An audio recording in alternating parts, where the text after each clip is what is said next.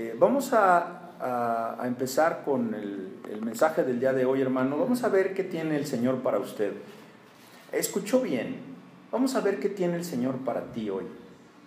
hoy usted viene a conocer el carácter de Dios.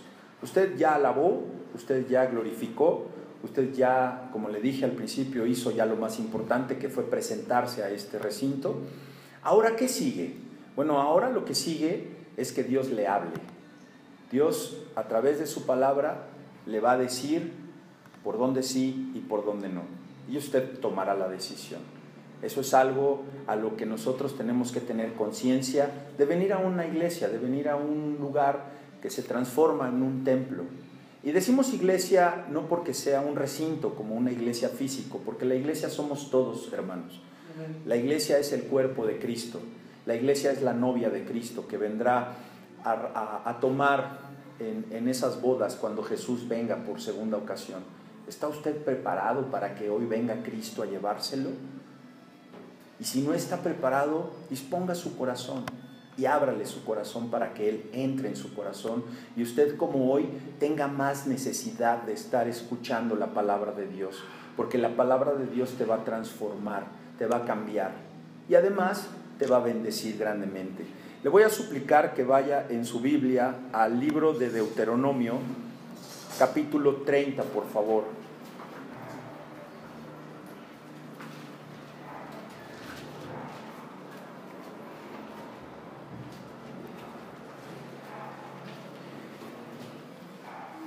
Y el mensaje de hoy lleva por nombre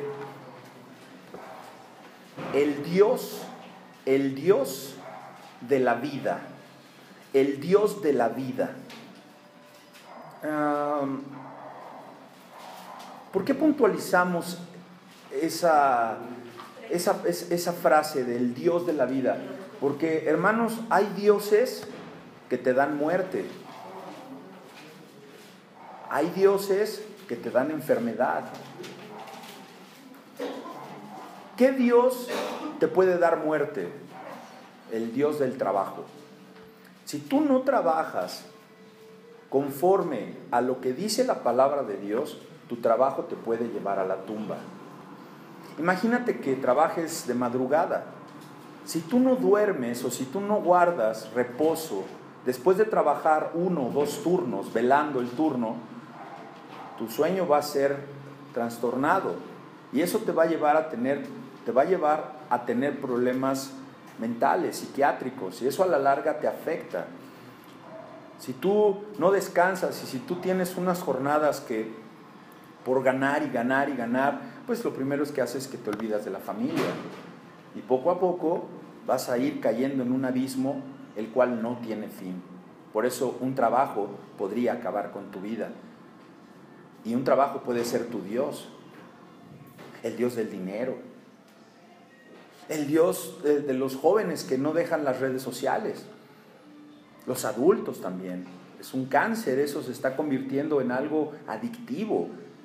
Gente que pueda pasar cuatro o cinco horas pegado en Facebook, viendo cosas que no son edificantes. Eso, eso es un Dios. Es un Dios porque tú lo adoras. El día de hoy, el Señor te viene a presentar una parte más de su carácter, como lo decíamos la semana pasada. Las personas tenemos diferentes tipos de carácter. Hay personas que son muy alegres, hay personas que son muy joviales, pero hay personas que son muy amargadas, hay personas que son muy deprimidas, hay personas que son muy volubles, hay personas que eh, son muy celosos con todo. Personas que son muy egoístas porque sencillamente su carácter es así. Dios tiene un carácter, Dios tiene una forma de ser.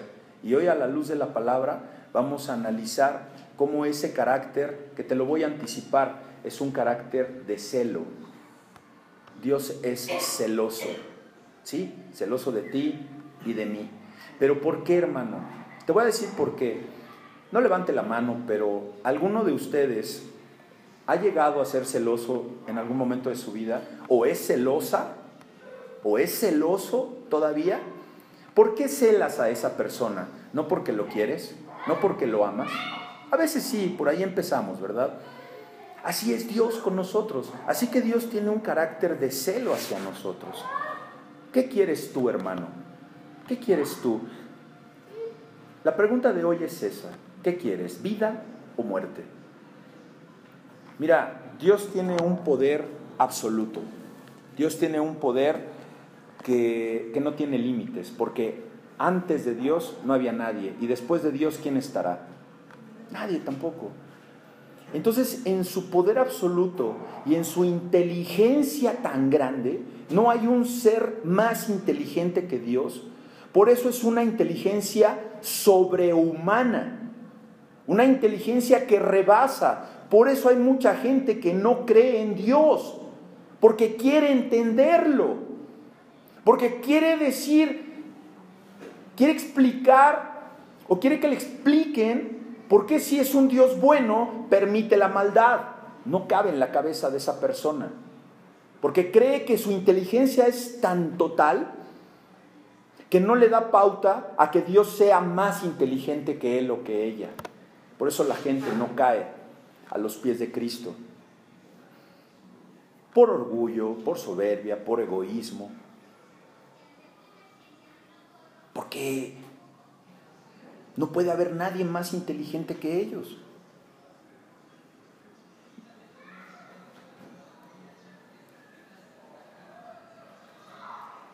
Ese Dios en su poder absoluto, ¿sabes qué es lo más importante que sabe? Lo que nos conviene. Él sabe que es bueno para nosotros. Él sabe que ciertas cosas te convienen y que ciertas cosas no te convienen.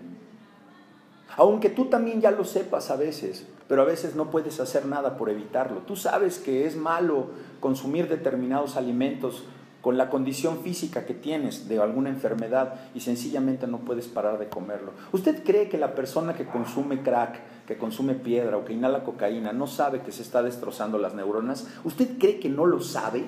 Por supuesto que lo sabe. ¿Y por qué no lo deja de hacer? Porque no puede. Porque es más lo que hay adentro de él que lo que hace que no lo haga. Está alimentando más al perro negro de la cocaína, está más alimentando más al perro negro del vicio que al perro blanco que le va a traer luz a su vida. Es por esa razón que Dios nos dice hoy, ¿qué quieres, hijo? ¿Quieres vida o quieres muerte? Y hoy nos viene a dar una oportunidad de que decidamos por nosotros mismos. Puede ser que usted ya lo haya decidido, puede ser que no. Y si ya lo decidió, pues vamos a poner nuestro corazón frente y delante de Él para que nos diga cómo vamos, ¿verdad? Vemos personas que llevamos caminando ya algún tiempo en esto, pues vamos a ver cómo, cómo está nuestro corazón. Entonces nos va a dar la oportunidad de que nosotros decidamos por nosotros mismos. Y mira que es un Padre amoroso, nos va a presentar los escenarios en los que vamos a ver lo que sucede si tomas un camino y si tomas otro camino. ¿De qué caminos hablo? ¿De la vida o de la muerte? Mira, en los siguientes versículos que vamos a leer, Dios le va a dar a escoger a su pueblo. ¿Quién es el pueblo de Dios? Nosotros. Nos va a dar a escoger, amados hermanos, la posibilidad de decidir vida o muerte, el bien o el mal. Pero ¿sabes qué es lo más importante? Que nos va a avisar, te va a avisar, escúchalo bien, esa palabra escúchala, te va a avisar de lo que ha de porvenir en cada uno de los caminos. Él te va a decir, desde ahorita te va a decir lo que vas a encontrar por el camino del bien y lo que vas a encontrar en el camino del mal. ¿Has escuchado ese eh, popular dicho que el que avisa no traiciona? Yo lo, es más, hasta lo utilizo mucho, porque esto se trata de un pacto. Seguir a Dios es un contrato, es un pacto que tú vas a hacer y que establece un convenio entre dos partes, entre tú y, Dios, en nadie más. Tu relación con Dios no implica que tu papá o tu mamá estén de acuerdo. No implica que tu esposa esté de acuerdo. Si tu esposa no está de acuerdo, pues se va a tener que quedar atrás y después te va a alcanzar, porque eso sí no puede privarte de que tú te congregues. Tal vez no le guste que hables de Dios. Hermano, deja de hablar con, de Dios con tu esposa. Pero no me digas que no me vaya a congregar. Y no le hables de Dios, porque no le gusta. Va a llegar un momento que te acompañe a la iglesia. Así, así es como debemos ir caminando con un testimonio que transforme a las personas. Entonces esta decisión, tratándose de un pacto, de un contrato que se establece entre, las entre dos personas, Dios te va a dar la posibilidad de decir sí o te va a dar la posibilidad de decir no. Y cualquiera de las dos decisiones que tú tomes, vas a tener consecuencias. Claro, por supuesto, ya lo sabes, ya lo imaginas, unas buenas y unas malas. Así que hoy veniste a escuchar cómo se lleva a cabo ese contrato. Hoy veniste a escuchar las cláusulas que tienen ese contrato. Y a la luz de la palabra vas a escuchar una propuesta que hoy te viene a hacer Dios profundo, hermanos, porque de aquí vamos a pasar al Nuevo Testamento donde sigue esto vigente. Y donde muchas personas caen engañadas en conceptos falsos, de levantar la mano a consecuencia de las emociones, emociones que reciben por los sentidos, de decir, yo, yo sí quiero ser salvo y hacer una oración de fe. Y salen de hacer una oración de fe y maldicen y roban y se siguen drogando. O más aún, ¿qué haces esa decisión de fe? Preso, presa, enferma, enfermo, en situación de calle. Y que lo único que te queda es decir, sí, sí quiero de esa agua, porque esa agua me va a quitar la sed. Y después se te olvida. Y hay gente que se atreve a decirte, no te preocupes, porque tú ya eres salvo. Yo no te voy a decir, y menos ahorita al inicio del sermón, que eso sea cierto o que sea falso. Tú lo vas a sentir en tu corazón conforme vayamos avanzando la lectura de las escrituras. El día de hoy Dios nos viene a invitar. Hermano, usted vino hoy a una invitación que le va a hacer Dios sobre la muerte y sobre la vida, sobre el bien y sobre el mal. Le voy a suplicar que se ponga de pie y vamos a darle lectura a los versos de... Todavía. Eh, Deuteronomio 30, versículo 15 al 20. Ya lo tiene ahí, ¿verdad? Y dice la bendita y santa palabra de Dios. Mira, yo he puesto delante de ti hoy la vida y el bien la muerte y el mal. Porque yo te mando hoy que ames a Jehová tu Dios, que andes en sus caminos y guardes sus mandamientos, sus estatutos y sus decretos, para que vivas y seas multiplicado. Y Jehová tu Dios te bendiga en la tierra a la cual entras para tomar posesión de ella. Mas, si tu corazón se apartare y no oyeres, y te dejares extraviar y te inclinares a dioses ajenos y les sirvieres, yo os protesto hoy que de cierto pereceréis. No prolongaréis vuestros días sobre la tierra a donde vais, pasando el Jordán para entrar en posesión de ella, a los cielos y a la tierra.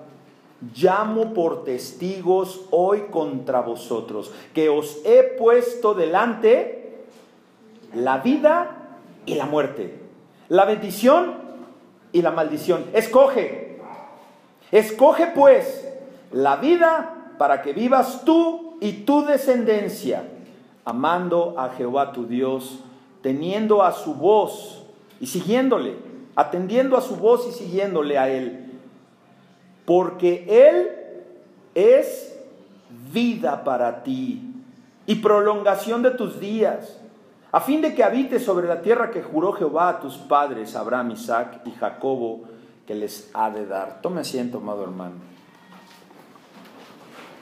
El pueblo de Israel en este momento se encuentra a punto de pasar a la tierra que Dios le había prometido, a la tierra de Canaán. Dios les está dejando claras las reglas del juego. ¿Sí pudiste ver algunos aspectos de lo que estábamos hablando? Dice que Dios, que Él es vida. Ojo, ¿eh? Aquí está hablando, aquí está hablando Dios de que Él es vida. Vamos a ver quién es vida. Porque te acuerdas que desde Génesis hasta Apocalipsis encontramos a Cristo. Ahí ya te está hablando de Cristo, porque Cristo es el que da la vida. ¿No se acuerda usted de Lázaro, su amigo, que llegó a resucitar, que ya estaba muerto, ya llevaba días de muerto y que ya iba a estar apestando? ¿Qué hizo Cristo? Lo resucitó. ¿A quién resucita Cristo? A quien Él quiere. Está dejando claras las reglas del juego y le pone frente a los ojos del pueblo de Dios, o sea, frente a sus ojos y a mis ojos, nos está poniendo claras las condiciones del contrato que vamos a celebrar con Él. ¿Qué contrato vas a celebrar? ¿De seguirlo o de no seguirlo? ¿De vivir o de morir? Aquí nos dice, escoge, Él te dice, escoge pues la vida, escoge la vida, deja las cosas que te están matando déjalas ya para que vivas tú. Mira qué promesa tan grande. ¿Quieres a tus hijos? ¿Amas a tus hijos? Pues aquí está la promesa, hermano. Si tú sigues a Dios eh, vas y escoges la vida, dice el versículo 19, según parte B, para que vivas tú y tu descendencia. Le va a alcanzar la bendición a tu descendencia. Que sigan el camino de Dios, que los estorbes, que les digas, vamos a la iglesia, lee la palabra de Dios. Y si ya no la quiere leer y si ya no la quiere escuchar, ya no le digas, pero sigue orando por ellos para que Dios de forma espiritual haga esa conversión en sus corazones, hermanos. De seguir adelante. De seguir adelante, te dice Dios. ¿Y cómo vas a seguir adelante? Con paz dotado de fuerza del Espíritu Santo, porque solos no podemos. ¿Qué fue lo que te trajo el día de hoy? Un interés de conocer de Dios, una intención de saber más de Dios. Pues hoy te viene a decir eso Dios, que Dios puede quedar firme en tu corazón, pero solo si tú lo decides. Si tú tomas esa decisión de seguir a Dios, de que firmes ese contrato, de que firmes ese pacto y de que obedezcamos de que verdaderamente digas, sí, yo quiero de eso, hermano, pero no a mí, que se lo digas a Dios. ¿Y cómo se va a saber eso, hermano? Con tus frutos. ¿Cómo yo sé? ¿Cómo yo sé que esa persona que sigue interna en el reclusorio varonil tomó una decisión de seguir a Cristo? Si no ha tenido la posibilidad de estar afuera, de poner en práctica todo lo que ha aprendido. ¿Cómo yo lo sé? Con los frutos que tiene desde adentro, siendo honestos, dejando de maldecir, dejando de tener prácticas deshonestas, inclusive dentro del reclusorio, que es bien difícil, hermanos. Y yo conozco gente que sí lo hace y gente que no lo hace. Y gente que le pidió a Dios salir de un reclusorio diciendo que ya estaban siendo transformados y que iban a salir a predicar la bendita y santa palabra de Dios y hoy están deprimidos, están tristes, pero en libertad, ¿eh? ya no están en el reclusorio. Llévalo a tu esfera, a una enfermedad, a un logro que hayas querido, a un trabajo, a una relación. ¿Cómo estás? Bendiciendo el nombre del Señor, dando gracias verdaderamente. Dice, dice el Señor, que en el versículo 20, le suplico que vaya usted ahí, dice, amando a Jehová, amando a Jehová tu Dios, atendiendo a su voz y siguiéndole a Él, porque Él es vida. Fíjate cómo dice Juan 11, 26. Todo aquel que vive, lo tenemos aquí en, el, en, en la pantalla, todo aquel que vive y cree en mí, no morirá eternamente. Esa es parte de nuestra salvación, ¿verdad? No levante la mano, pero usted cree en Cristo, número uno, y usted cree que Cristo vive en usted, si es así, entonces usted tiene vida eterna. Y muchos decimos amén a eso, ¿verdad? ¿Sí? Pero todavía no lance las campanas al vuelo, porque todavía, sí, esta es el inicio de la buena noticia. Pero vamos a ver, al contrario, si tú no crees en Cristo y si tú no tienes a Cristo en tu corazón, ¿qué va a pasar? Morirá. Morirá eternamente. Sí, eso le va a pasar a tu familiar. Y no para que corras y vayas y se lo digas, ay, el pastor me dijo que te vas a morir eternamente porque no crees en Cristo. Pero eso, bueno, ¿no dice la palabra de Dios eso? ¿Qué no está diciendo eso? Y, en el derecho se, se, dice que es a contrario sensu, en sentido opuesto. Aquella persona que no cree en Cristo y que Cristo no vive en él, pues morirá eternamente. ¿Lo dice o no la palabra de Dios? Sábetelo, pero les repito, por favor no vayan con sus familiares incrédulos. Ay, te vas a morir eternamente. Mejor en su corazón usted dígale al Señor, sálvalos, sálvalos. Si no es para que te espantes, es para que tú tomes una decisión.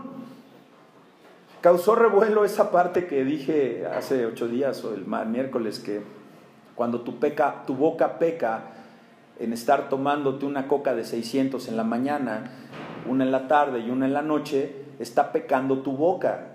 Por ende, tus riñones van a morir, porque la paga del pecado es la muerte. Bueno, entonces, si no quiere la gente que les digamos las verdades, pues que caminen en un mundo tapado los oídos. La gente quiere escuchar cosas bonitas. La gente quiere escuchar, ven y congrégate y todo te va a salir bien. Ven y alaba al Señor y entrega tus diezmos porque tu negocio va a prosperar. Eso quiere la gente. La gente no quiere escuchar esto. Pero esta es la verdad, es a lo que nosotros estamos obligados a decirle a la gente. ¿Para qué? Para que sea verdadera tu transformación. Porque tal vez hoy estás caminando medio flaco, estás medio cansado de caminar en el camino del cristianismo. Bueno, pues renuévate. Renuévate porque Dios te da oportunidades nuevas. El Señor les está advirtiendo. Versículos anteriores le voy a suplicar que eh, veamos esta, en Deuteronomio 30, 11, les está diciendo que no va a ser difícil, hermano, hermana, hermano, que estás aquí o que estás escuchando, que estás teniendo problemas con tu fe. ¿Tú crees que Dios no lo iba a saber? Si Dios sabe el destino a dónde iba a ir hasta un producto que está en el vientre y que es abortado antes de que nazca, todo lo sabe Dios, todo, todo. Y te dice, ¿qué te viene a decir Dios? Porque este mandamiento que yo te ordeno, ¿qué dice? Te la pone fácil. ¿Y sabes por qué te la pone fácil? Porque hermano, basta saber cuál fue el primer libro, el primer libro que se imprimió en la imprenta de Gutenberg, que fue la Biblia. No hay libro más vendido en el mundo que las Santas Escrituras. ¿No te la pone fácil? ¿No es algo sencillo? ¿Sí o no, hermanos? O sea, Él te dice, yo te ordeno este mandamiento porque no es demasiado difícil para ti. ¿Por qué? Mira lo que dice el versículo 14. Porque está muy cerca de ti mi palabra. Usted, muchos de ustedes la tienen en sus piernas. ¿Sabes qué tan lejos puede estar la palabra de una persona de que vaya a una librería y la, y la compre? O de que se acerque a cualquiera de ustedes y con lo que le voy a decir ya no va a estar lejos la palabra. Pastor, yo tengo una persona que necesita una Biblia, ¿se la podemos ofrendar? Claro que sí. ¿No tiene usted 60 pesos para comprar una Biblia evangelística? Venga y dígame, nosotros se la regalamos. Pero si usted tiene 60 pesos, cómprela y obsequiela. Porque las Biblias se compran y se regalan. Una Biblia no se vende. ¿eh? O sea, yo, yo, yo, no voy a decir es que yo voy a vender Biblias, no. Eh, yo no me dedico a ser biblioteca, eh, vendedor de libros. Maranatá vende libros, sí. Usted vaya y compre Biblias en Maranatá. ¿Sí? Pero nada de que usted tiene una Biblia. Una vez se me acerca un muchachón y me dice, pastor, es que tengo una Biblia Thompson. Y, le regalé una a mi hermana y me quedé una yo. Y ando en las últimas. Se la vendo. ¿Cómo crees? Yo ya sabía para qué quería venderla. Yo ya sabía. Una Biblia no se vende. Una Biblia se compra o se regala. Espero que lo entiendan. ¿Sí?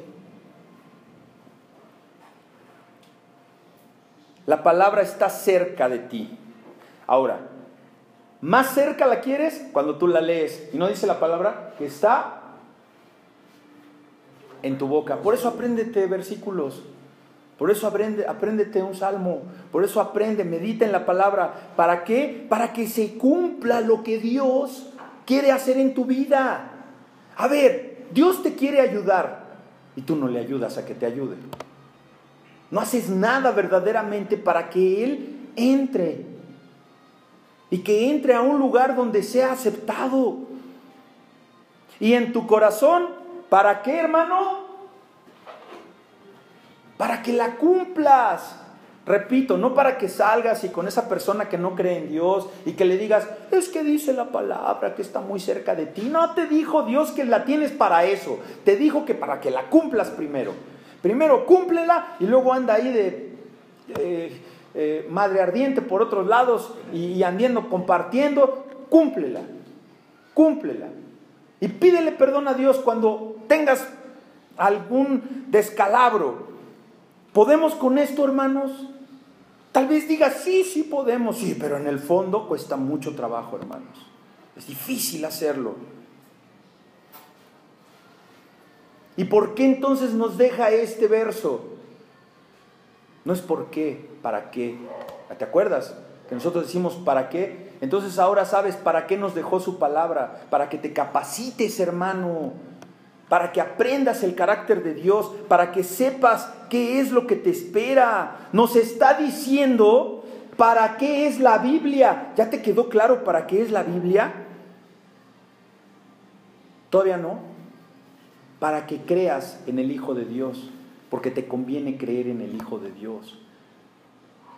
Usted vea alrededor suyo a las personas que no creen en el Hijo de Dios, no salen de perico perro. Y de repente ves que prospera un negocio y ganan, pero después pierden tres veces lo que ganaron en ese negocio. Ah, pero si te la llevas tranquila, pian pianito, vas caminando, tienes un corazón dispuesto, tienes un corazón alegre, ofrendas con cariño, no para tener, no para que tengas más, no, sino porque tú dices, yo quiero que la obra esté abierta, que esté viva. Esta semana que pasó, me habla por teléfono un hermano, pastor, no he podido ir, mira que esto, que el otro, el trabajo, ando con las campañas porque él vende cosas de ese tipo. Pero me quema la mano, pastor, me quema la mano, ¿dónde te deposito? espérate, pues tranquilo, pues le mando el, número de la tarjeta donde, donde llevamos la cuenta de la iglesia. Y sábete que ese recurso va a ser debidamente utilizado para el reino de Dios. Yo lo sé, por eso se lo mando a usted, pastor. ¡Gloria a Dios! Hermano, no fueron 100 pesos, ¿eh? Ni 200, ni 300, ni 800, ni 1000, ni 1200 Solo Dios y Él sabe lo que ofrendó. Entonces, oye, oye, oye, espérate, espérate. Que este hermano hace cuatro meses no andaba que oráramos porque su esposa estaba mala y que esto y que el otro. Y a ver, a ver, a ver, a ver, a ver. Y no te saca la cuenta que si está ofrendando tanto, y si fue el 10%, ¡wow! Dios lo bendijo, pero mira, con un billetote. ¡Gloria a Dios! ¿Tú crees que no le va a rendir? ¿Tú crees que no le va a servir? Porque está ganando y dice un corazón y se conoce. Dice, me quema la mano. Yo decía, qué chistoso, me quema la mano. Pues órale, puede ser, entrégalo. Nosotros no tenemos un presupuesto del Vaticano, ni del PRI, ni del PRD, ni, ni tampoco usted aquí, ahora que vengan las elecciones, vamos a ir a algún desayuno clandestino con alguno de los candidatos, como anteriormente la iglesia donde íbamos aquí en, en Tepito nos llevaban y que entregaran los celulares para que nadie supiera que se estaba haciendo acto de proselitismo. Eso es vender el púlpito, eso es prostituir la iglesia, hermanos. Se trata de tomar una decisión. Ve pensando qué decisión vas a tomar. No, no, no, no vamos a acabar hoy diciendo, a ver, ¿quién toma la decisión de seguir a Cristo y quién entrega su vida? No, hermano, porque eso ni siquiera está en la Biblia. No hay cosa tal. Y que me escuche quien me tenga que escuchar. No hay cosa tal como una oración de fe, como una oración de salvación. Se ha torcido eso. ¿Quieres saber si eres salvo? Ve tus frutos. Ve cómo te conduces. Para empezar, hoy estás aquí. Y si no estás, que tu corazón esté con Dios, porque no se trata de un religiosismo de que no fallo y no voy y no le fallo a la iglesia y no le fallo a la iglesia. Veces es que no se puede. Nosotros tenemos vacaciones, nosotros tenemos días libres. Ya estará el hermano, ya estará la hermana, ya me voy y descanso. Y mira que no siento ni feo, ¿eh? Estoy en la alberca, neta, que no siento feo de que ustedes estén en la, lluvia o algo. Los llevo en mi corazón y es más, me echo unos dos, tres bucitos. Ay, a la salud del hermano. Bien a gusto, ¿no? Nos vamos a pasear, ¿no? Nos vamos al campo, nos echamos nuestro picnic, nos vamos al rancho, nos paramos tarde y si nos acordamos de ustedes, ¿eh? Usted también lo puede hacer, pero oiga, no lo haga medio año, repórtese, sea parte de la familia. Mire qué bonito es reunirnos la familia, reunirnos los hermanos. Hermana, por favor.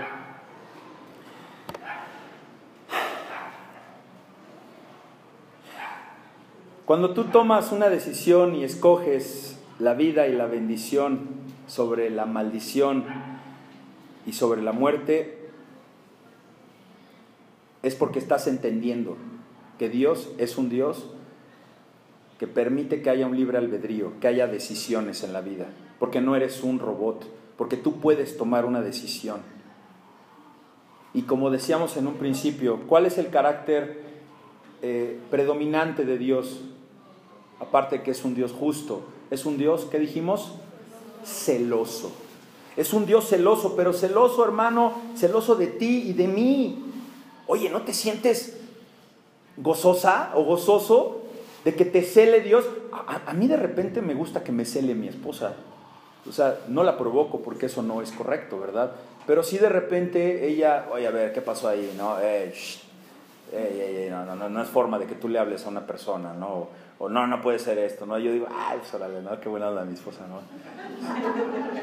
Cuida a su galán, ¿no? No, y yo también. De repente, oye, ahí en el juzgado, ¿tú crees que no están los buitres sobres? Y que lleguen con una, no sé, un regalito ahí medio nice, o que le lleguen con un, no sé, una invitación a llevársela a un lugar acá. Espérate, ¿qué volé? Pues esta paloma tiene su casita, ¿no? Tiene su gorrión. Pues no es por ahí. Yo siento bonito que me cele. ¿No sientes tú bonito que te cele Dios? ¿Qué no celas a quien amas? Y nos dice que nos va a dar vida eterna, fíjate nada más. Pero que andemos en su camino te pone la condición de que te va a dar vida eterna, pero que andes en su camino y que guardemos sus mandamientos. Son diez nomás, hermano. Y bueno, después se convirtieron en dos. Pero el primero que dijo Cristo lleva cuatro de los primeros del, del, Antiguo Testamento de Éxodo 20. Y el Segundo Testamento incluye los otros seis. Ahí está la ley de los profetas. Es lo mismo.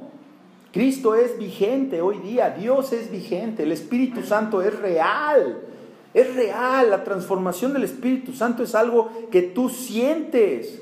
Ahora, ¿qué deberás dejar? Si Él es celoso, pues ¿qué quiere? Que no voltees para otro lado. ¿Qué quiere? Que lo, que lo procures a Él, que veas las cosas de Él, que te alejes de dioses que no son Él. Ese es el celo que tiene Dios hacia ti. Que no le coquetees a otros dioses. ¿Y por qué? Porque si no, no cumple sus promesas. Y porque además te va a traer maldición. Ay, hermano, ya me volvió a hablar de maldición. ¿Por qué tanta disciplina de este Dios? No te preguntarás, ay, ¿y por qué me exige tanto Dios? Porque te va a dar vida eterna. ¿No ha ido usted a un funeral de alguien y que ve ahí a toda la gente llorando y todo? Vaya usted un día a un, a un funeral cristiano, mira, hay gozo, hay alegría. Y por lo regular no se, no, se, no se quedan a velar. ¿Qué vas a velar? Nomás a desvelarte, a gastarte tus neuronas y tus cosas. Al otro día vas y ya le darán el final al cuerpo que ya no tiene nada. Pero por lo regular tú vas a un funeral y chille, chille todo. Ay, ay, ay, a darle el último adiós. ¿A quién o a qué? Si ese cuerpo está ya pudriéndose. Pero poco a poco lo iremos entendiendo. Poco a poco. ¿Por qué tanta disciplina? Pues porque te va a dar la vida eterna, porque te va a dar paz, porque vas a nacer en un cuerpo reformado, en un cuerpo renovado. Porque Él ya lo había prometido, hermano. ¿Y por qué es mejor esto? Porque lo dice Dios. ¿Y quién es Dios para que me diga qué hago? ¿Quién es Dios? El creador del universo. ¿Sabes quién es Dios? El que agarró el salero, yo creo que un salerote, y le echó sal al mar. ¿Y por qué a los lagos no le echó sal? ¿Y por qué el fuego es rojo? Ah, tú eres bien abusado, ¿verdad? A ver, ¿por qué la nieve es blanca? ¿Eh? A ver, ¿por qué? Porque Él es Dios, porque Él es soberano, ¿Y por qué te ama tanto? Porque Él te creó. ¿Y sabes cómo te creó? A su imagen y semejanza. Así que Dios es soberano y Él puede hacer con su creación lo que le plazca. Por eso si tienes una tragedia en tu vida y dices, ¿por qué a mí Dios? ¿Sabes qué te contesta Dios? ¿Y por qué no a ti? ¿Por qué no? Yo te hice. Yo te quito, yo te doy. Pero ¿por qué me quitaste a mi hijo que tenía un futuro por delante? ¿Por qué cayó en las drogas? ¿Por qué mi esposo me engañó? ¿Y por qué no? ¿De qué te preocupas? Es que voy a vivir infeliz. Pues sí, pero un rato te vas a morir. Y cuando te mueras te voy a llevar. Y me vas a ver a mí que no soy suficiente para que dejes de estar chillando. Para que dejes de estarte conmiserando. Para que te levantes y dejes de estarte lamiendo las llagas. Que no soy suficiente. Que no crees en la resurrección. Que no crees en Cristo. Que no levantaste la mano y dijiste, sí, yo creo y hago la oración de fe y con la boca lo confieso. Que no dijiste eso. Entonces, ¿qué crees? Entonces, ¿qué decisión tomaste? Deuteronomio 30, 18. Yo os protesto. ¿Sabe qué es protesto? Yo te juro. Ahí estás, para que Dios sí jura. Jura, jura por Él mismo. Alguna vez lo vimos en un mensaje, hermanos. Yo os protesto, hoy de cierto pereceréis. Pero ¿por qué va a perecer el muerto? Porque no tome el camino de Dios tú vas a perecer. Y sí te lo digo de frente. Y no me importa que no vengas de hecho, dentro de ocho días porque, ay, el pastor me amenazó que me voy a morir si no creo en Dios. Sí te vas a morir. No mañana ni pasado. Eternamente vas a vivir muerto. Te vas a estar quemando en un lago de fuego. Sí va a pasar eso y sí lo creo porque está escrito. Pero ya, ya pasó. Ahora te digo, cree en Dios y te va a dar victoria te va a dar un cuerpo nuevo, te va a tratar bien. Ya, olvida, ya, ya, ya, ya no voy a gritar, ya no te voy a decir cosas feas. Te voy a decir las buenas nuevas, pero no puedo evitar decirte lo que dice aquí. Yo te juro hoy que de cierto pereceréis, no prolongaréis vuestros días sobre la tierra a donde vais, pasando el Jordán para entrar en posesión de ella. Dios nos jura por Él mismo que no serán prolongados nuestros días. Que no a veces sientes que vivo ya estás muerto. Que no a veces sientes que ya la vida no vale la pena. Y estás vivo, ¿eh? Y te quisieras morir. No, hermano, no le busques. Porque es peor. Es peor la muerte que te espera. Es peor ese lago de fuego. Mejor aguanta lo que estás viviendo aquí y arrepiéntete. Y dile, Señor, mejor contigo. Y que aleja, porque alejado de ti, veré tinieblas. Y luego eh, el, el 19 y 20 del 30, fíjese lo que dice. A los cielos y a la tierra llamó por testigo contra vosotros. Siempre pide testigos Dios. Siempre. ¿Para qué? Para que no diga, no te avisé. Dice, a los cielos, a la tierra llamo por testigos hoy contra vosotros. Y aquí viene esa propuesta que te da. Hoy te pongo delante, que os he puesto delante la vida y la muerte. Tienes hoy delante de ti la vida y la muerte, hermano. La bendición y la maldición. Y te dice Dios, escoge la vida. Escoge la vida, hermano. Escoge vivir para que vivas tú y tu descendencia. Y mira lo que dice la versión palabra de Dios para todos.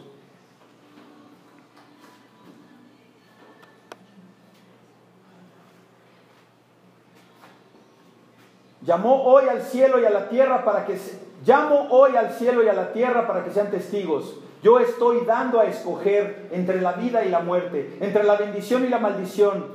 Elige la vida para que tú y tus descendientes puedan vivir amando al Señor tu Dios, obedeciendo y estando cerca de Él, porque al hacer esto tendrás vida y permanecerás por mucho tiempo sobre la tierra que el Señor prometió darle a tus antepasados, Abraham Ahora, como nosotros también somos el pueblo de Israel, llévate esta promesa, hermano, porque además de que te vas a ir a la eternidad y que vas a ver de frente a Dios, te promete que vas a tener mucho más tiempo sobre la tierra que el Señor nos está dando. Esa tierra ya la dio, esa tierra ya la tenemos. Vas a tener más vida. ¿Y qué no las personas que cuidan sus cuerpos y que cuidan su entorno viven más? ¿No quieres morir como esos ancianos que duermen y que mueren y que sencillamente ya no sufren? Es una vida digna. Tú quieres saber si no conoces a una persona, si no conoces al difunto, ¿quieres saber qué vida llevó? Pregunta qué muerte tuvo. De verdad, eso lo escribió un gran escritor. ¿Qué dice, hermano? ¿Qué dice usted? ¿Qué responde en su corazón? No conteste audiblemente. ¿Qué responde? ¿Qué responde? ¿Qué va a tomar? ¿La vida o la muerte? ¿O qué tomó usted ya hace algunos años? ¿Qué decidió? La vida o la muerte. ¿Sabe qué va a responder, hermano? ¿Sabe qué va a responder? Sus frutos. Lo que usted hace y no hace, cómo usted se comporta. Ahí se ve la transformación real que usted está teniendo.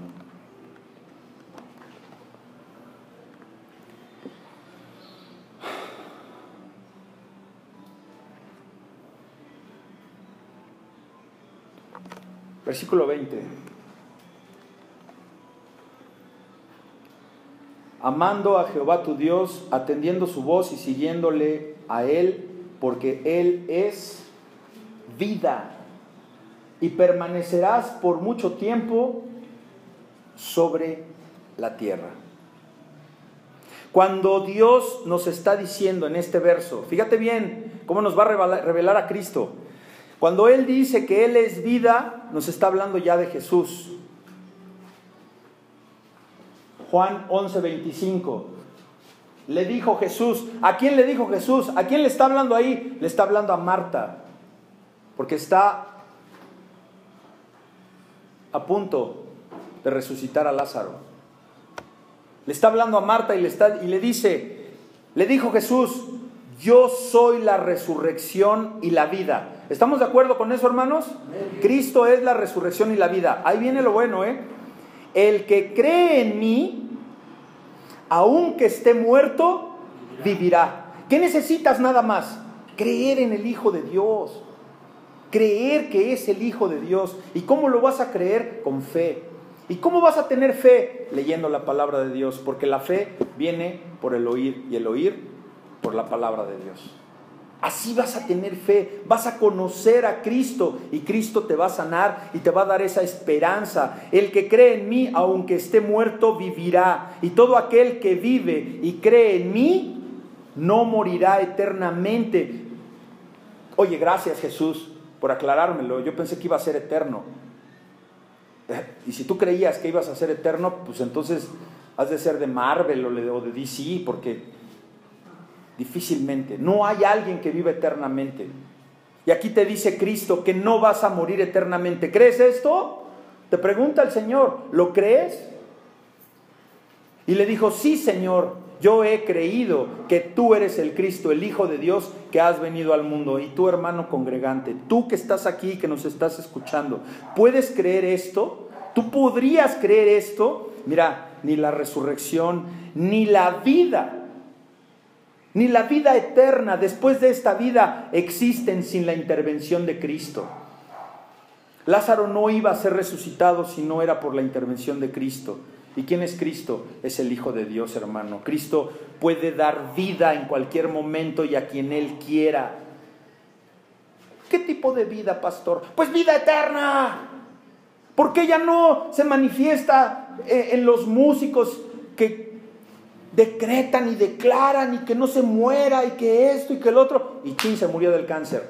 Ah, qué Dios tan malo que no cumple. Pues es que te promete una vida eterna. ¿Usted cree, si no lo sabe y los que lo sepan, qué hubiera pasado si Dios permite que ese famoso cantante evangélico y cristiano se hubiera sanado del cáncer de páncreas o del cáncer que tenía, que se hubiera salvado por las oraciones y las unciones y todas las vibras y todas las cosas que le hicieron hermanos en la iglesia, ¿qué hubiera pasado? No, pues se van a los cuernos de la luna, se, encumbran, se encumbran y le ganan a Cash Luna. Le hubieran robado espacio a Ana Méndez. Dios no cumple caprichos. Por eso no puedes. Y decreto en, el nombre del Señor Jesucristo que ya voy a tener mi casa nueva. Espérate, pues si ni siquiera, ni siquiera trabajas y si ni siquiera tienes crédito. Y ya declaraste por los cielos y los infracielos y los ultracielos que vas a ser salvo, que vas a ser sano, perdón. Cálmate, Malaquías. Cálmate. Tenemos que ver lo que dice la palabra y la palabra de Dios es clara. Que te va a dar vida, pero vida eterna. Escoge a usted, escoja a usted la vida, hermano. Escoja a usted la paz, la paz que sobrepasa el entendimiento. ¿Y cómo vas a tener paz? Obedeciendo a Dios, leyendo su palabra atendiendo a las cosas de Dios, sirviéndole a Dios. ¿Qué, qué debo escoger? ¿Qué escoger, hermano? ¿Qué escoger en Cristo? ¿Qué será para ti la eternidad? ¿Qué va a ser para ti? Piénselo usted. ¿Qué va a ser para usted la eternidad? ¿La vida o la muerte? ¿Qué será? Hoy, hermano, hoy es el día que podrá decidir si usted quiere vida o muerte. Hoy, en su corazón. Hoy, sin hacer nada. La salvación te la da Cristo. ¿Por qué? Por creer que Él es el Hijo de Dios. Nada más. Tendrás que levantar la mano. Tendrás que brincar. Tendrás que darte una chiripiorca para qué. No. Es por nada.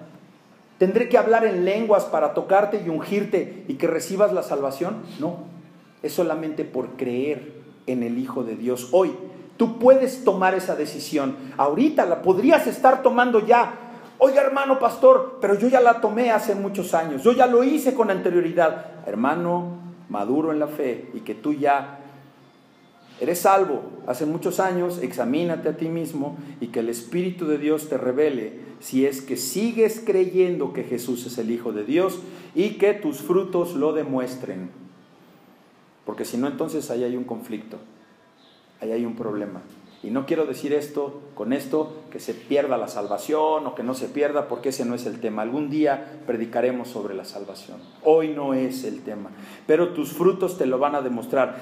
Porque no basta, hermano, que hoy si sales de aquí con esta idea, que te quede bien clara, para que sepas lo que verdaderamente es seguir a Cristo. No basta, escúchalo bien, no basta decir, sí creo, sin empezar a vivir la transformación real en nuestras vidas. Si tú dijiste, sí creo, quiero seguir a Cristo, y sigues viviendo la misma vida mundana que estabas llevando antes, mentira, tú no crees en Cristo. Porque Cristo te transforma. Cristo te renueva. Y Cristo hace que hoy estés aquí.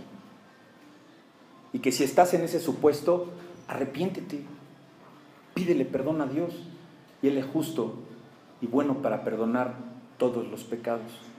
¿Crees en el Hijo de Dios? Sí, yo creo en el Hijo de Dios. ¿De verdad crees? Porque el que cree en el Hijo de Dios es transformado. Te va a ir transformando poco a poco. No de la noche a la mañana, es poco a poco la transformación. El que cree en el Hijo de Dios, el que cree que Cristo es el Hijo de Dios, el que se cree salvo, ¿sabes qué hace? Camina en la luz, no camina en las tinieblas. Ya le dice a sus cuates, no amigo, yo acabando de chambear me voy a mi casa y ya no me voy a ir a las, a las cervezas. No, amiga, yo ya no quiero ver esas cosas porque no me convienen. Mira, mejor te invito a lo que me está a mí curando. El que está en la luz ya no está en las tinieblas. Aquel o aquella que dice, yo le conozco, yo creo en el Hijo de Dios y lo recibo como mi Salvador e invoco su nombre. Aquella persona que dice todo eso, pero, pero, que no guarda sus mandamientos, el tal es mentiroso, es mentiroso y la verdad no está en él. El que dice que permanece en él debe andar como él anduvo. ¿Y cómo anduvo, pastor? ¿Sabes cómo anduvo? En santidad, alejado del pecado. Vivimos en el mundo, pero ya no somos del mundo. Ya nos tratamos de, de mover en otras esferas, hermanos alejado del pecado, aléjate. Hermana, la que sigue, por favor. Mateo 7, 21. Fíjate qué, qué hermosa palabra. Esta, esta cita viene de la Biblia de traducción al lenguaje actual. Y dice, no todos los que dicen que soy no todos los que dicen que soy su Señor y dueño entrarán en el reino de Dios. Oiga, pastor, entonces aquellos que les da la chiripiorca y hablan en lenguas y sacan demonios en nombre de Dios y te avientan la unción y desatan y atan en el nombre de Jesucristo. ¿Qué pasó ahí? Yo no lo sé. Pero aquí la Biblia dice que no todos, ¿eh? Puede ser que inclusive el que habla aquí adelante, ¿eh? Me arriesgo a eso también, a que ni siquiera yo me vaya al reino de Dios. No todos los que dicen, yo soy tu yo, yo soy su Señor y dueño entrarán en el reino de Dios. Eso no es suficiente. O sea que no es suficiente con que tú invoques el nombre de Dios. Te lo está diciendo la Biblia. Y no es suficiente, fíjate, antes que nada, deben obedecer los mandamientos de quién? De mi Padre. De mi Padre. Obedece. Es que no puedo. Pídele a Dios que te ayude a que puedas. ¿Y dónde está el Padre de Jesús? En el cielo. En el cielo. A Él le vas a pedir. ¿Le vas a seguir pidiendo la estampita que traes en tu cartera y que te regaló tu abuelita hace 15 años?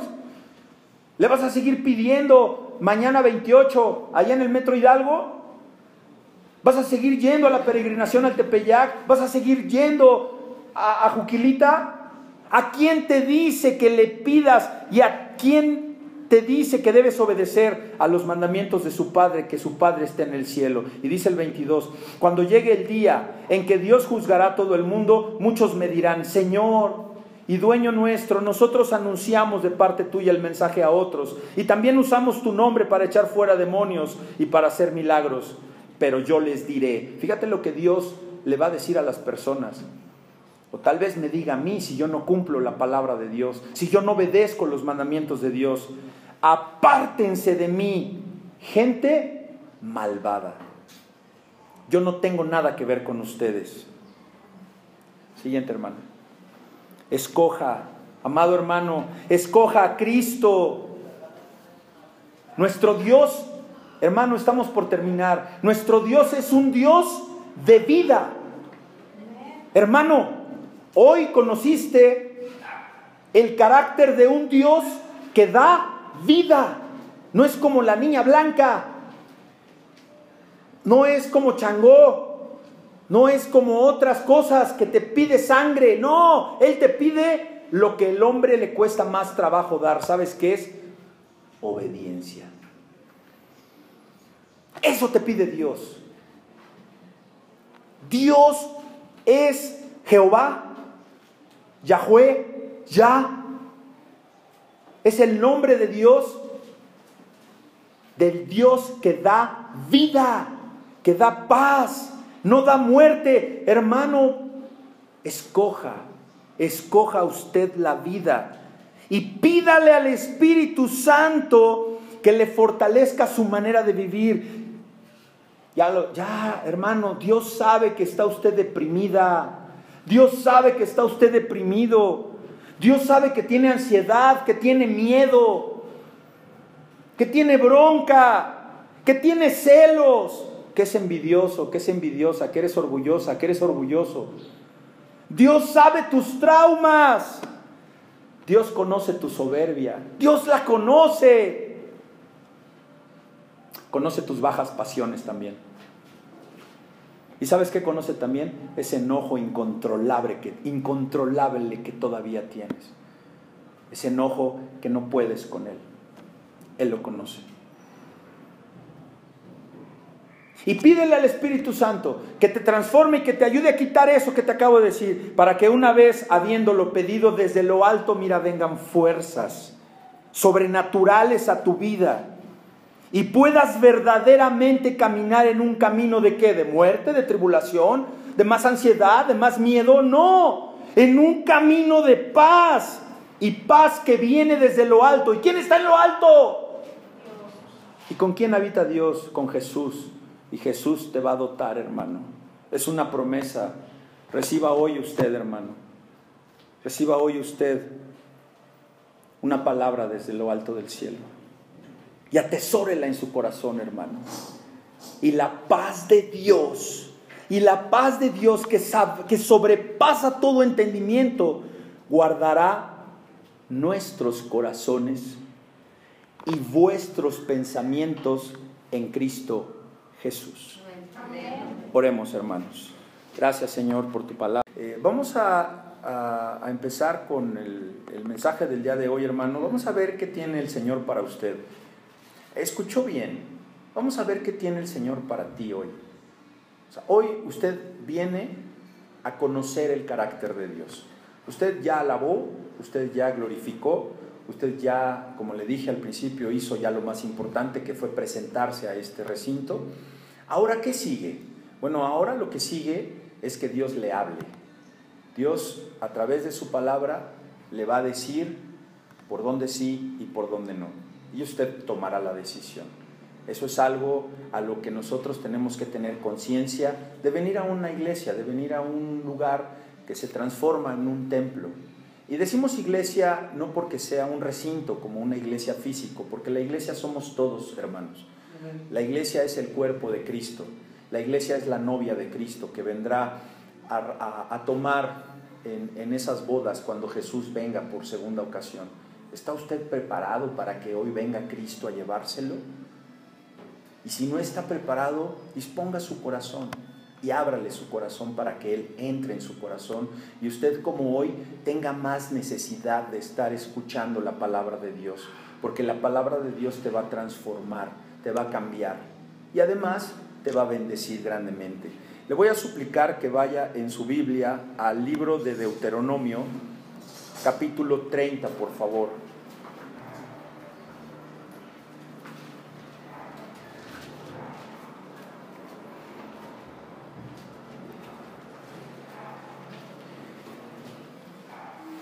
Y el mensaje de hoy lleva por nombre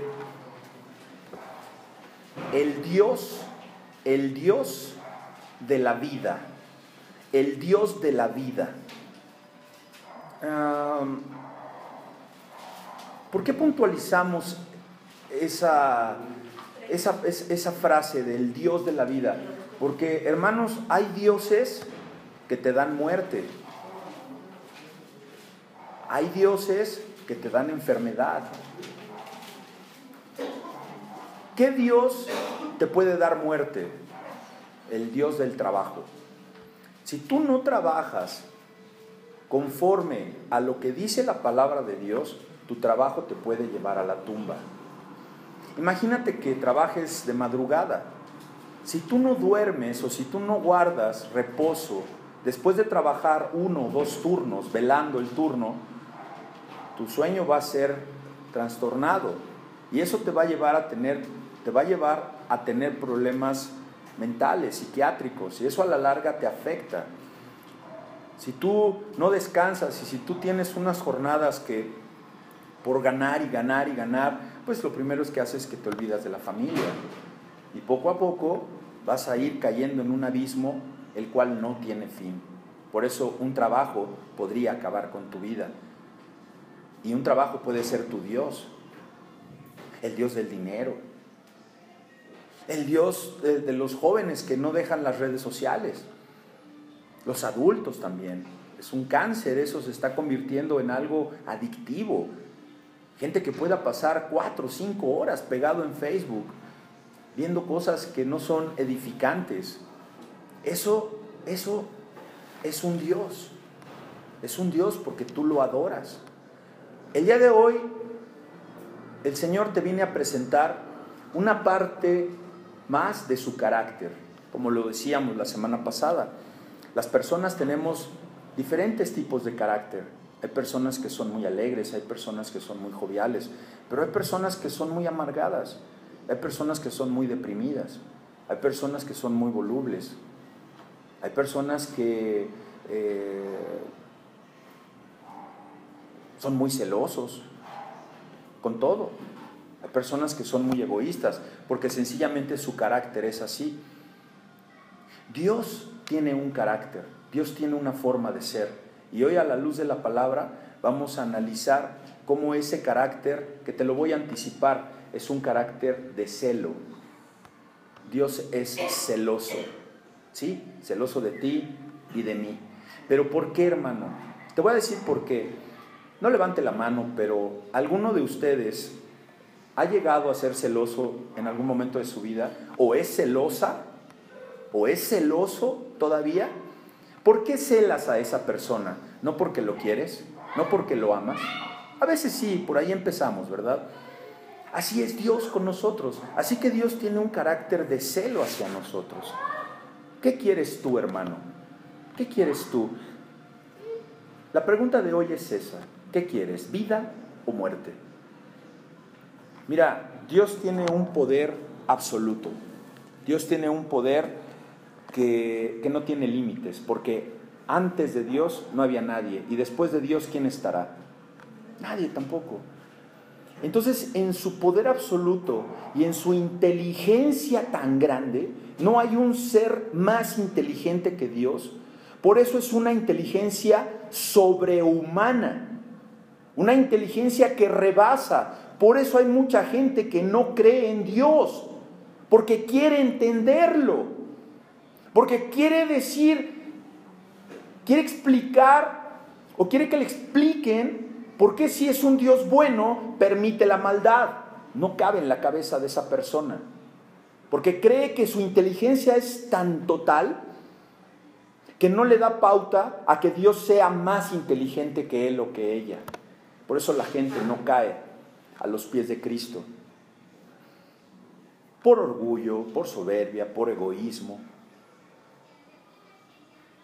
Porque no puede haber nadie más inteligente que ellos.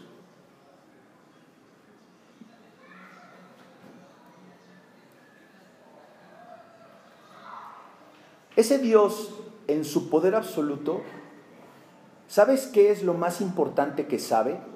Lo que nos conviene. Él sabe que es bueno para nosotros. Él sabe que ciertas cosas te convienen y que ciertas cosas no te convienen. Aunque tú también ya lo sepas a veces, pero a veces no puedes hacer nada por evitarlo. Tú sabes que es malo consumir determinados alimentos con la condición física que tienes de alguna enfermedad y sencillamente no puedes parar de comerlo. ¿Usted cree que la persona que consume crack, que consume piedra o que inhala cocaína no sabe que se está destrozando las neuronas? ¿Usted cree que no lo sabe? Por supuesto que lo sabe. ¿Y por qué no lo deja de hacer? Porque no puede. Porque es más lo que hay adentro de él que lo que hace que no lo haga. Está alimentando más al perro negro de la cocaína. Está más alimentando más al perro negro del vicio que al perro blanco que le va a traer luz a su vida. Es por esa razón que Dios nos dice hoy, ¿qué quieres hijo? ¿Quieres vida o quieres muerte? Y hoy nos viene a dar una oportunidad de que decidamos por nosotros mismos. Puede ser que usted ya lo haya decidido, puede ser que no. Y si ya lo decidió, pues vamos a poner nuestro corazón frente y delante de Él para que nos diga cómo vamos, ¿verdad? Vemos personas que llevamos caminando ya algún tiempo en esto, pues vamos a ver cómo, cómo está nuestro corazón. Entonces nos va a dar la oportunidad de que nosotros decidamos por nosotros mismos.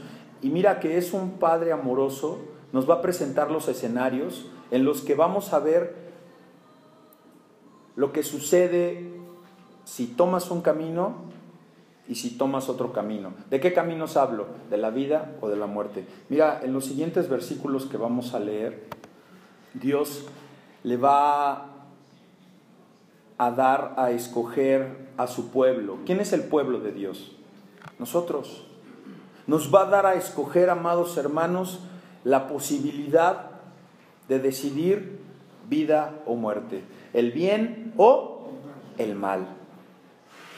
Pero ¿sabes qué es lo más importante? Que nos va a avisar, te va a avisar, escúchalo bien, esa palabra escúchala te va a avisar de lo que ha de porvenir en cada uno de los caminos. Él te va a decir, desde ahorita te va a decir lo que vas a encontrar por el camino del bien y lo que vas a encontrar en el camino del mal. ¿Has escuchado ese eh, popular dicho que el que avisa no traiciona? Yo lo, es más, hasta lo utilizo mucho, porque esto se trata de un pacto. Seguir a Dios es un contrato, es un pacto que tú vas a hacer y que establece un convenio entre dos partes, entre tú y, Dios, en nadie más. Tu relación con Dios no implica que tu papá o tu mamá estén de acuerdo, no implica que tu esposa esté de acuerdo. Si tu esposa no está de acuerdo, pues se va a tener que quedar atrás y después te va a alcanzar, porque eso sí no puede privarte de que tú te congregues. Tal vez no le guste, que hables de Dios. Hermano, deja de hablar con, de Dios con tu esposa. Pero no me digas que no me vaya a congregar. Y no le hables de Dios, porque no le gusta. Va a llegar un momento que te acompañe a la iglesia. Así, así es como debemos ir caminando con un testimonio que transforme a las personas. Entonces esta decisión, tratándose de un pacto, de un contrato que se establece entre, las entre dos personas, Dios te va a dar la posibilidad de decir sí o te va a dar la posibilidad de decir no. Y cualquiera de las dos decisiones que tú tomes vas a tener consecuencias. Claro, por supuesto, ya lo sabes, ya lo imaginas, unas buenas y unas malas. Así que hoy veniste a escuchar cómo se lleva a cabo ese contrato. Hoy veniste a escuchar las cláusulas que tienen ese contrato.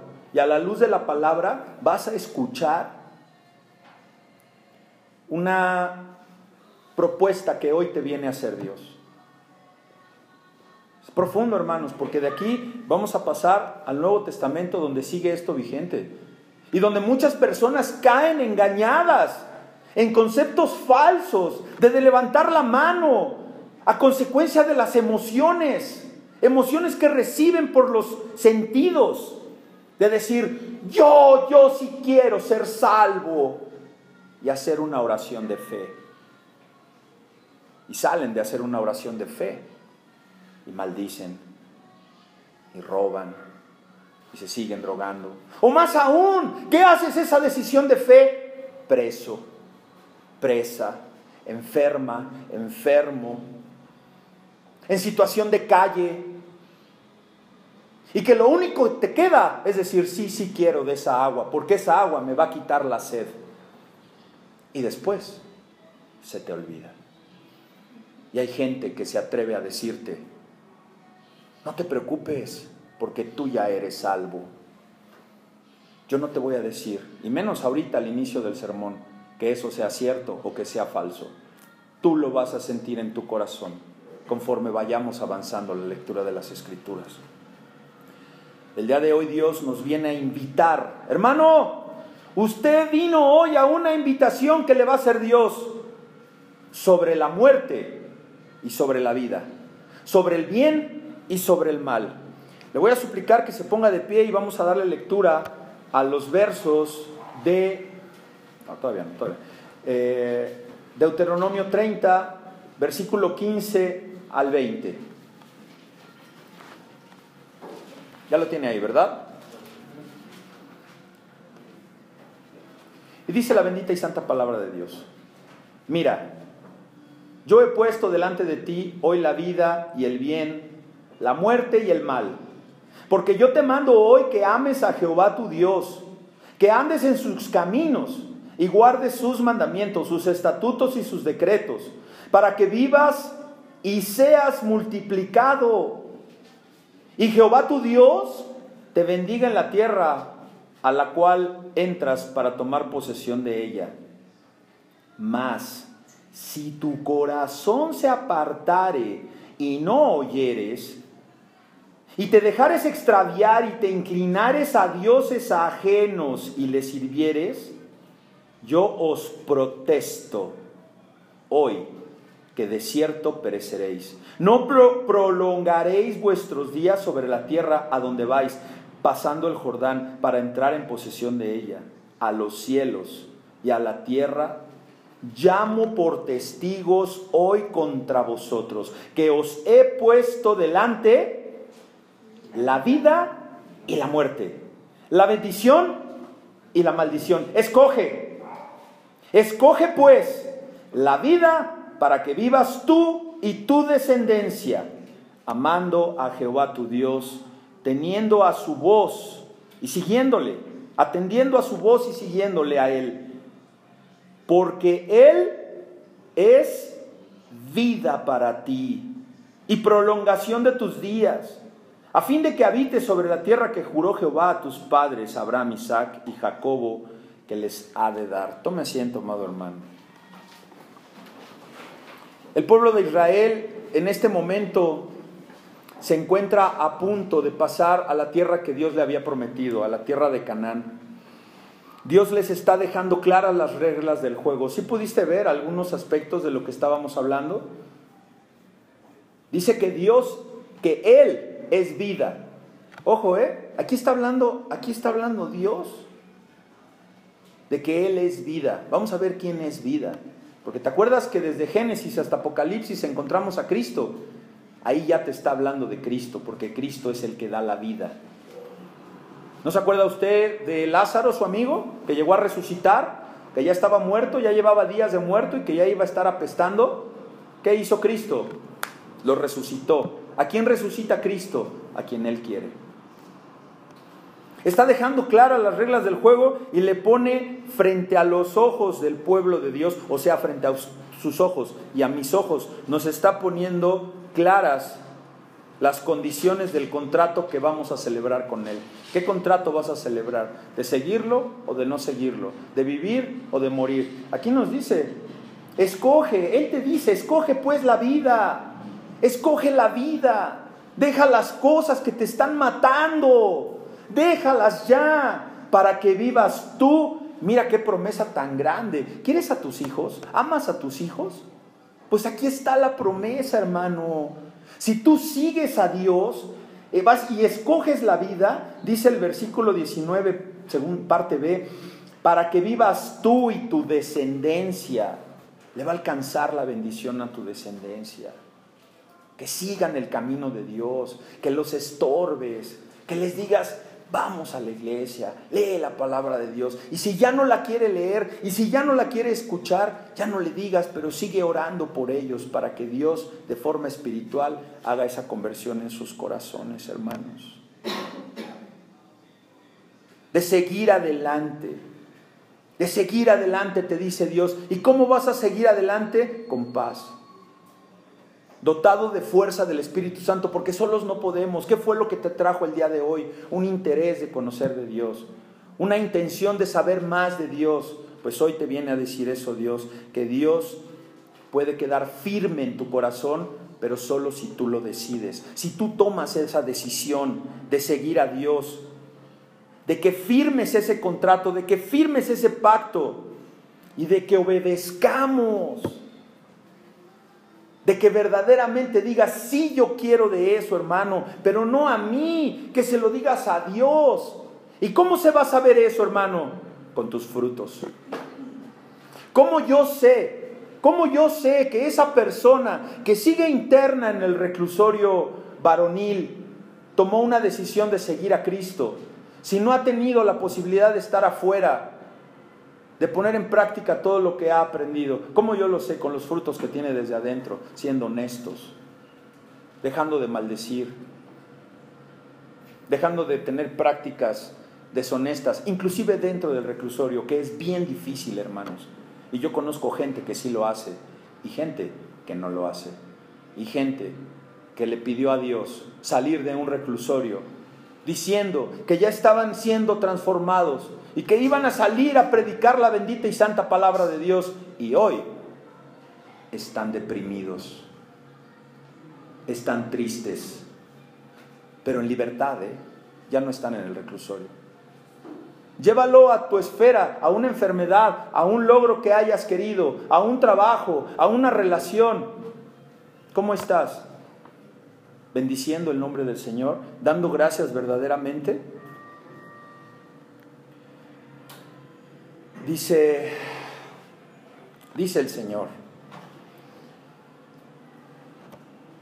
que en el versículo 20, le suplico que vaya usted ahí, dice, amando a Jehová, amando a Jehová tu Dios, atendiendo a su voz y siguiéndole a Él, porque Él es vida Fíjate cómo dice Juan 11, 26.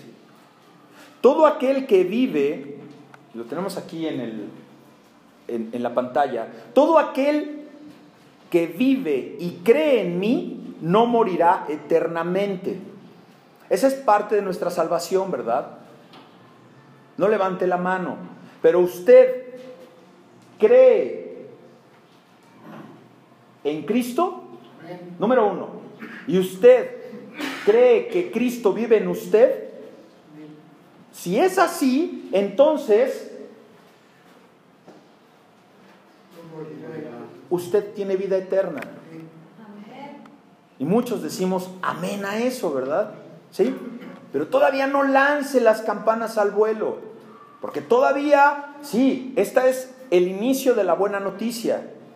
Pero vamos a ver al contrario, si tú no crees en Cristo y si tú no tienes a Cristo en tu corazón, ¿qué va a pasar? Morirá. Morirá eternamente. Sí, eso le va a pasar a tu familiar Y no para que corras y vayas y lo digas, ay, el pastor me dijo que te vas a morir eternamente porque no crees en Cristo. Pero eso, bueno, ¿no dice la palabra de Dios eso? ¿Qué no está diciendo eso? Y, en el derecho se, se, dice que es a contrario sensu, en sentido opuesto. Aquella persona que no cree en Cristo y que Cristo no vive en él, pues morirá eternamente. ¿Lo dice o no la palabra de Dios? sábetelo. Pero les repito, por favor no vayan con sus familiares incrédulos. Ay, te vas a morir eternamente. Mejor en su corazón usted dígale al Señor, sálvalos, sálvalos. Si no es para que te espantes, es para que tú tomes una decisión. Causó revuelo esa parte que dije hace ocho días o el miércoles que cuando tu, tu boca peca en estar tomándote una coca de 600 en la mañana, una en la tarde y una en la noche, está pecando tu boca. Por ende, tus riñones van a morir, porque la paga del pecado es la muerte. Bueno, entonces, si no quiere la gente que les digamos las verdades, pues que caminen en un mundo tapado los oídos. La gente quiere escuchar cosas bonitas. La gente quiere escuchar, ven y congrégate y todo te va a salir bien. Ven y alaba al Señor y entrega tus diezmos porque tu negocio va a prosperar. Eso quiere la gente. La gente no quiere escuchar esto. Pero esta es la verdad, es a lo que nosotros estamos obligados a decirle a la gente. ¿Para qué? Para que sea verdadera tu transformación. Porque tal vez hoy estás caminando medio flaco, estás medio cansado de caminar en el camino del cristianismo. Bueno, pues renuévate. Renuévate porque Dios te da oportunidades nuevas. El Señor les está advirtiendo. Versículos anteriores. Le voy a suplicar que eh, veamos esta, en Deuteronomio 30, 11. Les está diciendo que no va a ser difícil, hermano, hermana, hermano que estás aquí o que estás escuchando, que estás teniendo problemas con tu fe. ¿Tú crees que Dios no lo iba a saber? Si Dios sabe el destino a dónde iba a ir hasta un producto que está en el vientre y que es abortado antes de que nazca, todo lo sabe Dios, todo, todo. Y te dice, ¿qué te viene a decir Dios? Porque este mandamiento que yo te ordeno, ¿qué dice? Te la pone fácil. ¿Y sabes por qué te la pone fácil? Porque hermano, basta saber cuál fue el primer libro, el primer libro que se imprimió en la imprenta de Gutenberg, que fue la Biblia. No hay libro más vendido en el mundo que las Santas Escrituras. ¿No te la pone fácil? ¿No es algo sencillo? ¿Sí o no, hermanos? O sea, Él te dice, yo te ordeno este mandamiento porque no es demasiado difícil para ti. ¿Por qué? Mira lo que dice el versículo 14 porque está muy cerca de ti mi palabra. Usted, muchos de ustedes la tienen en sus piernas. ¿Sabes qué tan lejos puede estar la palabra de una persona? De que vaya a una librería y la, y la compre. O de que se acerque a cualquiera de ustedes y con lo que le voy a decir ya no va a estar lejos la palabra. Pastor, yo tengo una persona que necesita una Biblia. ¿Se la podemos ofrendar? Claro que sí. ¿No tiene usted 60 pesos? Para comprar una Biblia evangelística, venga y dígame, nosotros se la regalamos. Pero si usted tiene 60 pesos, cómprela y obsequiela. Porque las Biblias se compran y se regalan. Una Biblia no se vende. ¿eh? O sea, yo, yo, no voy a decir es que yo voy a vender Biblias, no. Eh, yo no me dedico a ser biblioteca, eh, vendedor de libros. Maranatá vende libros, sí. Usted vaya y compre Biblias en Maranatá. ¿Sí? Pero nada de que usted tiene una Biblia. Una vez se me acerca un muchachón y me dice, pastor, es que tengo una Biblia Thompson. Y, le regalé una a mi hermana y me quedé una yo. Y ando en las últimas. Se la vendo. ¿Cómo crees? Yo ya sabía para qué quería venderla. Yo ya sabía. Una Biblia no se vende. Una Biblia se compra o se regala. Espero que lo entiendan. ¿Sí? La palabra está cerca de ti. Ahora, más cerca la quieres cuando tú la lees. Y no dice la palabra que está en tu boca. Por eso apréndete versículos. Por eso aprende, apréndete un salmo. Por eso aprende, medita en la palabra. ¿Para qué? Para que se cumpla lo que Dios quiere hacer en tu vida. A ver, Dios te quiere ayudar y tú no le ayudas a que te ayude. No haces nada verdaderamente para que Él entre y que entre a un lugar donde sea aceptado. Y en tu corazón, ¿para qué, hermano? Para que la cumplas.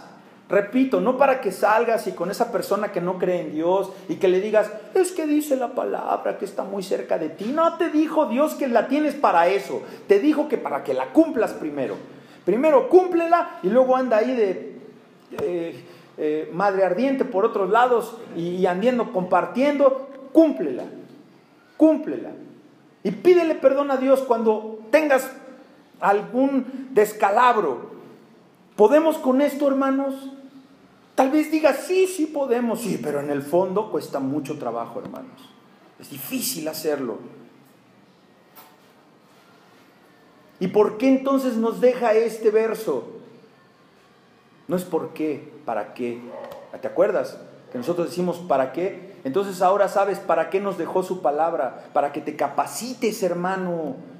Para que aprendas el carácter de Dios. Para que sepas qué es lo que te espera. Nos está diciendo para qué es la Biblia. ¿Ya te quedó claro para qué es la Biblia? Todavía no. Para que creas en el Hijo de Dios porque te conviene creer en el Hijo de Dios. Usted vea alrededor suyo a las personas que no creen en el Hijo de Dios. No salen de perico perro. Y de repente ves que prospera un negocio y ganan, pero después pierden tres veces lo que ganaron en ese negocio. Ah, pero si te la llevas tranquila, pian pianito, vas caminando, tienes un corazón dispuesto, tienes un corazón alegre, ofrendas con cariño, no para tener, no para que tengas más, no, sino porque tú dices, yo quiero que la obra esté abierta, que esté viva. Esta semana que pasó, me habla por teléfono un hermano, pastor, no he podido ir, mira que esto, que el otro, el trabajo, ando con las campañas porque él vende cosas de ese tipo. Pero me quema la mano, pastor, me quema la mano, ¿dónde te deposito? Espérate, pues tranquilo, pues, le mando el, número de la tarjeta donde, donde llevamos la cuenta de la iglesia. Y sábete que ese recurso va a ser debidamente utilizado para el reino de Dios. Yo lo sé, por eso se lo mando a usted, pastor. ¡Gloria a Dios!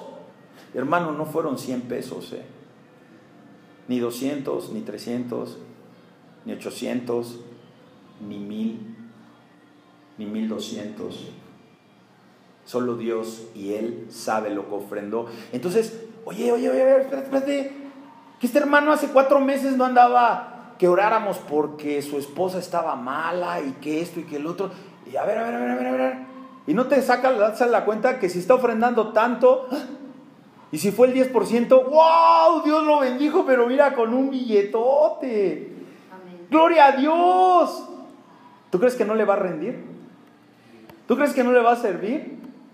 Porque está ganando y dice un corazón y se conoce. Dice, me quema la mano. Yo decía, qué chistoso, me quema la mano. Pues órale, pues ya, entrégalo.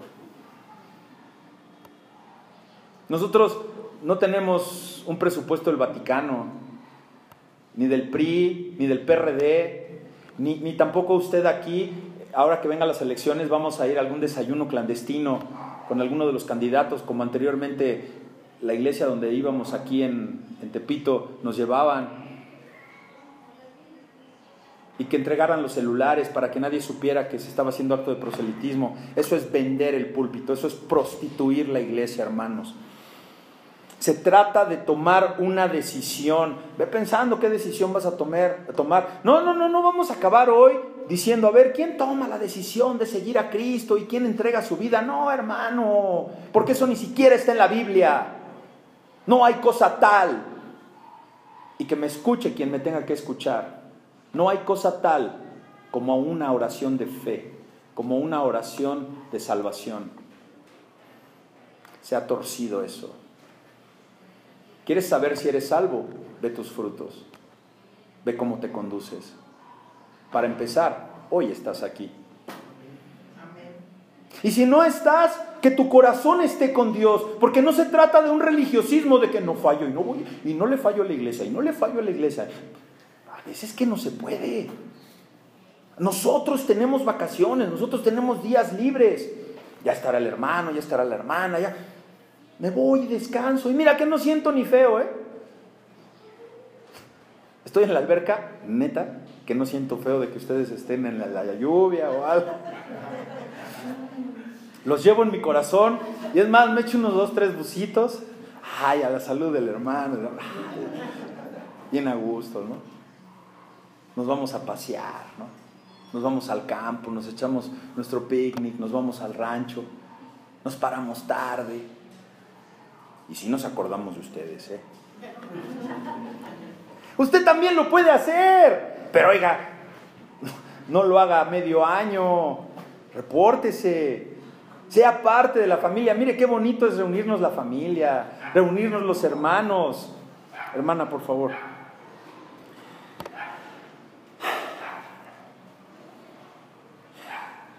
Cuando tú tomas una decisión y escoges la vida y la bendición sobre la maldición y sobre la muerte, es porque estás entendiendo que Dios es un Dios que permite que haya un libre albedrío, que haya decisiones en la vida, porque no eres un robot, porque tú puedes tomar una decisión. Y como decíamos en un principio, ¿cuál es el carácter eh, predominante de Dios? Aparte que es un Dios justo, es un Dios, ¿qué dijimos? Celoso. Es un Dios celoso, pero celoso, hermano, celoso de ti y de mí.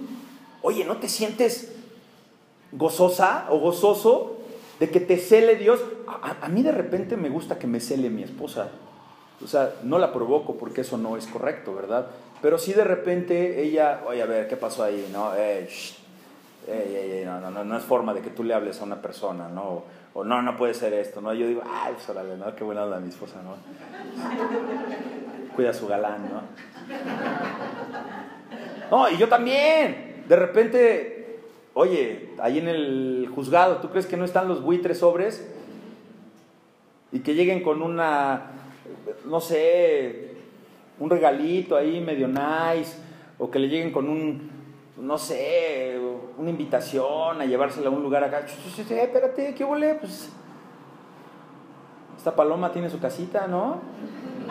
Tiene su gorrión. Pues no es por ahí.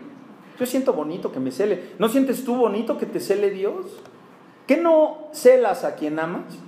Y nos dice que nos va a dar vida eterna, fíjate nada más.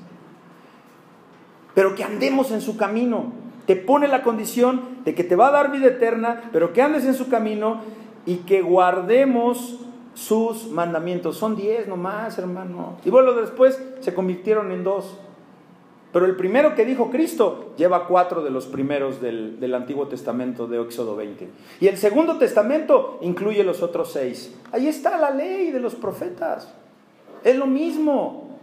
Cristo es vigente hoy día, Dios es vigente, el Espíritu Santo es real. Es real, la transformación del Espíritu Santo es algo que tú sientes. Ahora, ¿qué deberás dejar? Si Él es celoso, pues ¿qué quiere? Que no voltees para otro lado. ¿Qué quiere? Que lo, que lo procures a Él, que veas las cosas de Él, que te alejes de dioses que no son Él. Ese es el celo que tiene Dios hacia ti. Que no le coquetees a otros dioses. ¿Y por qué? Porque si no, no cumple sus promesas. Y porque además te va a traer maldición. Ay, hermano, ya me volvió a hablar de maldición. ¿Por qué tanta disciplina de este Dios? No te preguntarás, ay, ¿y por qué me exige tanto Dios? Porque te va a dar vida eterna. ¿No ha ido usted a un funeral de alguien y que ve ahí a toda la gente llorando y todo? Vaya usted un día a un, a un funeral cristiano, mira, hay gozo, hay alegría. Y por lo regular, no se, no, se, no se quedan a velar. ¿Qué vas a velar? Nomás a desvelarte, a gastarte tus neuronas y tus... cosa. Al otro día vas y ya le darán el final al cuerpo que ya no tiene nada. Pero por lo regular tú vas a un funeral y chille, chille todo. A darle el último adiós. ¿A quién o a qué? Si ese cuerpo está ya pudriéndose. Pero poco a poco lo iremos entendiendo. Poco a poco. ¿Por qué tanta disciplina? Pues porque te va a dar la vida eterna, porque te va a dar paz, porque vas a nacer en un cuerpo reformado, en un cuerpo renovado. Porque Él ya lo había prometido, hermano. ¿Y por qué es mejor esto? Porque lo dice Dios. ¿Y quién es Dios para que me diga qué hago? ¿Quién es Dios? El creador del universo. ¿Sabes quién es Dios? El que agarró el salero, yo creo que un salerote, y le echó sal al mar. ¿Y por qué a los lagos no le echó sal? ¿Y por qué el fuego es rojo? Ah, tú eres bien abusado, ¿verdad? A ver, ¿por qué la nieve es blanca? ¿Eh? A ver, ¿por qué? Porque Él es Dios, porque Él es soberano. ¿Y por qué te ama tanto? Porque Él te creó. ¿Y sabes cómo te creó? A su imagen y semejanza. Así que Dios es soberano y Él puede hacer con su creación lo que le plazca. Por eso si tienes una tragedia en tu vida y dices, ¿por qué a mí Dios? ¿Sabes qué te contesta Dios? ¿Y por qué no a ti? ¿Por qué no? Yo te hice, yo te quito, yo te doy. Pero ¿por qué me quitaste a mi hijo que tenía un futuro por delante? ¿Por qué cayó en las drogas? ¿Por qué mi esposo me engañó? ¿Y por qué no? ¿De qué te preocupas? Es que voy a vivir infeliz. Pues sí, pero un rato te vas a morir. Y cuando te mueras te voy a llevar. Y me vas a ver a mí que no soy suficiente para que dejes de estar chillando para que dejes de estarte conmiserando, para que te levantes y dejes de estarte lamiendo las llagas, que no soy suficiente, que no crees en la resurrección, que no crees en Cristo, que no levantaste la mano y dijiste, sí, yo creo y hago la oración de fe y con la boca lo confieso, que no dijiste eso. Entonces, ¿qué crees? Entonces, ¿qué decisión tomaste? Deuteronomio 30, 18. Yo os protesto. ¿Sabe qué es protesto? Yo te juro. Ahí estás, para que Dios sí jura. Jura, jura por Él mismo. Alguna vez lo vimos en un mensaje, hermanos. Yo os protesto, hoy de cierto pereceréis. Pero ¿por qué va a perecer el muerto? Porque no tome el camino de Dios tú vas a perecer. Y sí te lo digo de frente. Y no me importa que no vengas de ocho, dentro de ocho días porque, ay, el pastor me amenazó que me voy a morir si no creo en Dios. Sí te vas a morir, no mañana ni pasado. Eternamente vas a vivir muerto, te vas a estar quemando en un lago de fuego. Sí va a pasar eso y sí lo creo porque está escrito. Pero ya, ya pasó. Ahora te digo, cree en Dios y te va a dar victoria te va a dar un cuerpo nuevo, te va a tratar bien. Ya, olvida, ya, ya, ya, ya no voy a gritar, ya no te voy a decir cosas feas. Te voy a decir las buenas nuevas, pero no puedo evitar decirte lo que dice aquí. Yo te juro hoy que de cierto pereceréis, no prolongaréis vuestros días sobre la tierra a donde vais, pasando el Jordán para entrar en posesión de ella. Dios nos jura por Él mismo que no serán prolongados nuestros días. Que no a veces sientes que vivo ya estás muerto. Que no a veces sientes que ya la vida no vale la pena. Y estás vivo, ¿eh? Y te quisieras morir. No, hermano, no le busques. Porque es peor. Es peor la muerte que te espera. Es peor ese lago de fuego. Mejor aguanta lo que estás viviendo aquí y arrepiéntete. Y dile, Señor, mejor contigo y que aleja, porque alejado de ti veré tinieblas. Y luego eh, el, el 19 y 20 del 30, fíjese lo que dice, A los cielos y a la tierra llamó por testigo contra vosotros. Siempre pide testigos Dios. Siempre. ¿Para qué? Para que no diga, no te avisé. Dice, a los cielos a la tierra llamo por testigos hoy contra vosotros. Y aquí viene esa propuesta que te da. Hoy te pongo delante, que os he puesto delante la vida y la muerte. Tienes hoy delante de ti la vida y la muerte, hermano. La bendición y la maldición. Y te dice Dios, escoge la vida. Escoge la vida, hermano. Escoge vivir para que vivas tú y tu descendencia. Y mira lo que dice la versión palabra de Dios para todos.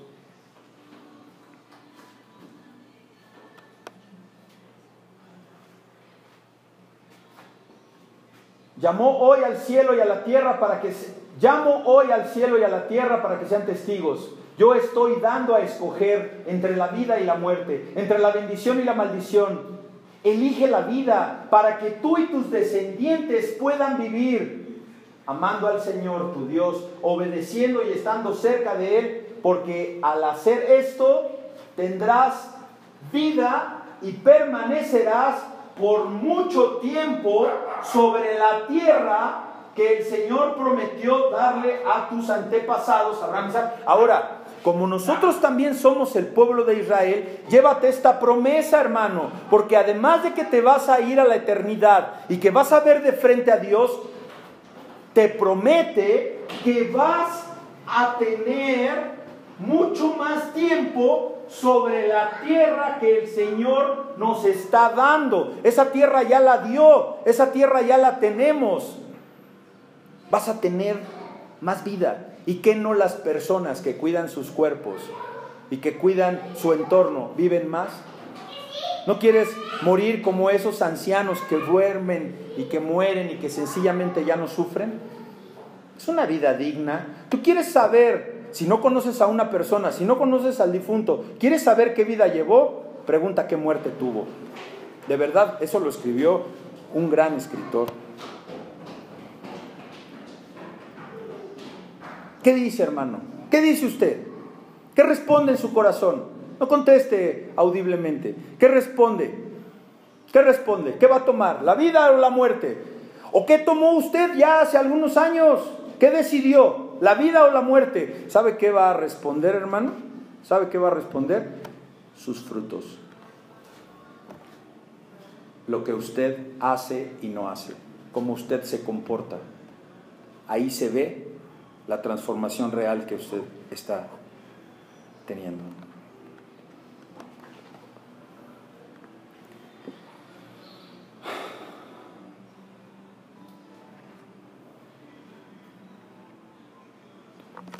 Versículo 20.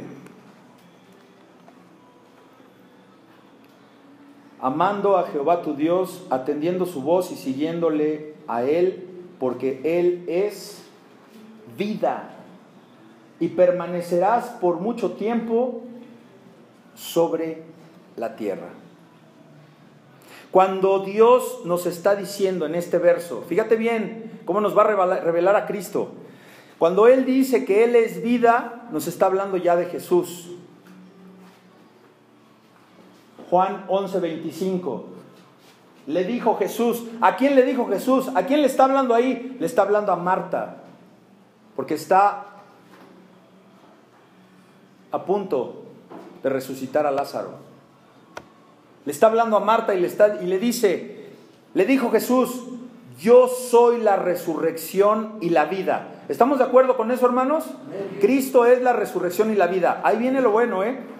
El que cree en mí, aunque esté muerto, vivirá. ¿Qué necesitas nada más? Creer en el Hijo de Dios. Creer que es el Hijo de Dios. ¿Y cómo lo vas a creer? Con fe. ¿Y cómo vas a tener fe? Leyendo la palabra de Dios. Porque la fe viene por el oír y el oír por la palabra de Dios. Así vas a tener fe, vas a conocer a Cristo y Cristo te va a sanar y te va a dar esa esperanza. El que cree en mí, aunque esté muerto, vivirá. Y todo aquel que vive y cree en mí, no morirá eternamente. Oye, gracias Jesús por aclarármelo. Yo pensé que iba a ser eterno. Y si tú creías que ibas a ser eterno, pues entonces has de ser de Marvel o de DC, porque difícilmente. No hay alguien que viva eternamente. Y aquí te dice Cristo que no vas a morir eternamente. ¿Crees esto? Te pregunta el Señor, ¿lo crees? Y le dijo, sí Señor, yo he creído que tú eres el Cristo, el Hijo de Dios que has venido al mundo. Y tú hermano congregante, tú que estás aquí, que nos estás escuchando, ¿puedes creer esto? ¿Tú podrías creer esto? Mira, ni la resurrección, ni la vida, ni la vida eterna después de esta vida existen sin la intervención de Cristo.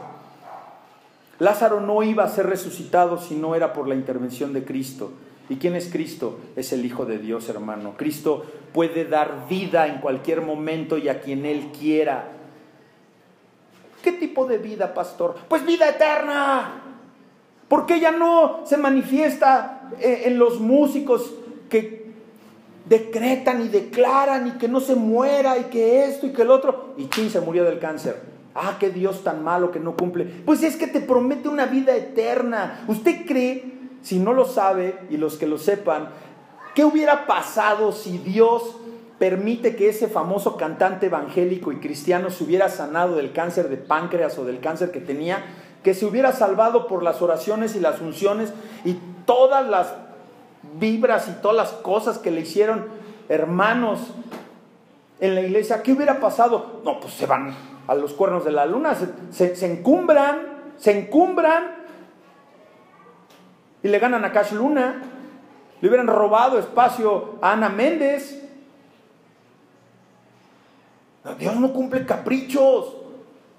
Por eso no puedes. Y decreto en, en, el nombre del Señor Jesucristo que ya voy a tener mi casa nueva. Espérate, pues si ni ni siquiera trabajas y si ni siquiera tienes crédito. Y ya declaraste por los cielos y los infracielos y los ultracielos que vas a ser salvo, que vas a ser sano, perdón. Cálmate, Malaquías. Cálmate. Tenemos que ver lo que dice la palabra y la palabra de Dios es clara. Te va a dar vida, pero vida eterna. Escoge a usted, escoja a usted la vida, hermano. Escoja a usted la paz. La paz que sobrepasa el entendimiento. ¿Y cómo vas a tener paz? Obedeciendo a Dios, leyendo su palabra, atendiendo a las cosas de Dios, sirviéndole a Dios. ¿Qué, qué debo escoger? ¿Qué escoger, hermano? ¿Qué escoger en Cristo? ¿Qué será para ti la eternidad? ¿Qué va a ser para ti? Piénselo usted. ¿Qué va a ser para usted la eternidad? ¿La vida o la muerte? ¿Qué será? Hoy, hermano, hoy es el día que podrá decidir si usted quiere vida o muerte. Hoy, en su corazón. Hoy, sin hacer nada. La salvación te la da Cristo. ¿Por qué? por creer que Él es el Hijo de Dios, nada más. Tendrás que levantar la mano, tendrás que brincar, tendrás que darte una chiripiorca para que... No, es por nada. ¿Tendré que hablar en lenguas para tocarte y ungirte y que recibas la salvación? No, es solamente por creer en el Hijo de Dios. Hoy tú puedes tomar esa decisión. Ahorita la podrías estar tomando ya, Oiga, hermano pastor, pero yo ya la tomé hace muchos años, yo ya lo hice con anterioridad. Hermano, maduro en la fe y que tú ya eres salvo hace muchos años, examínate a ti mismo y que el Espíritu de Dios te revele si es que sigues creyendo que Jesús es el Hijo de Dios y que tus frutos lo demuestren. Porque si no, entonces ahí hay un conflicto, ahí hay un problema. Y no quiero decir esto con esto que se pierda la salvación o que no se pierda porque ese no es el tema. Algún día predicaremos sobre la salvación. Hoy no es el tema. Pero tus frutos te lo van a demostrar. Porque no basta, hermano, que hoy si sales de aquí con esta idea, que te quede bien clara, para que sepas lo que verdaderamente es seguir a Cristo. No basta, escúchalo bien, no basta decir, sí creo, sin empezar a vivir la transformación real en nuestras vidas. Si tú dijiste, sí creo, quiero seguir a Cristo, y sigues viviendo la misma vida mundana que estabas llevando antes, mentira, tú no crees en Cristo. Porque Cristo te transforma. Cristo te renueva. Y Cristo hace que hoy estés aquí. Y que si estás en ese supuesto, arrepiéntete. Pídele perdón a Dios. Y Él es justo y bueno para perdonar todos los pecados. ¿Crees en el Hijo de Dios? Sí, yo creo en el Hijo de Dios. ¿De verdad crees? Porque el que cree en el Hijo de Dios es transformado. Te va a ir transformando poco a poco. No de la noche a la mañana, es poco a poco la transformación. El que cree en el Hijo de Dios, el que cree que Cristo es el Hijo de Dios, el que se cree salvo, ¿sabes qué hace? Camina en la luz, no camina en las tinieblas. Ya le dice a sus cuates, no amigo, yo acabando de chambear me voy a mi casa y ya no me voy a ir a las, a las cervezas. No, amiga, yo ya no quiero ver esas cosas porque no me convienen. Mira, mejor te invito a lo que me está a mí curando. El que está en la luz ya no está en las tinieblas. Aquel o aquella que dice, yo le conozco, yo creo en el Hijo de Dios y lo recibo como mi Salvador e invoco su nombre. Aquella persona que dice todo eso, pero, pero, que no guarda sus mandamientos, el tal es mentiroso, es mentiroso y la verdad no está en él. El que dice que permanece en él debe andar como él anduvo. ¿Y cómo anduvo, pastor? ¿Sabes cómo anduvo? En santidad, alejado del pecado. Vivimos en el mundo, pero ya no somos del mundo. Ya nos tratamos de, de mover en otras esferas, hermanos alejado del pecado, aléjate. Hermana, la que sigue, por favor. Mateo 7, 21.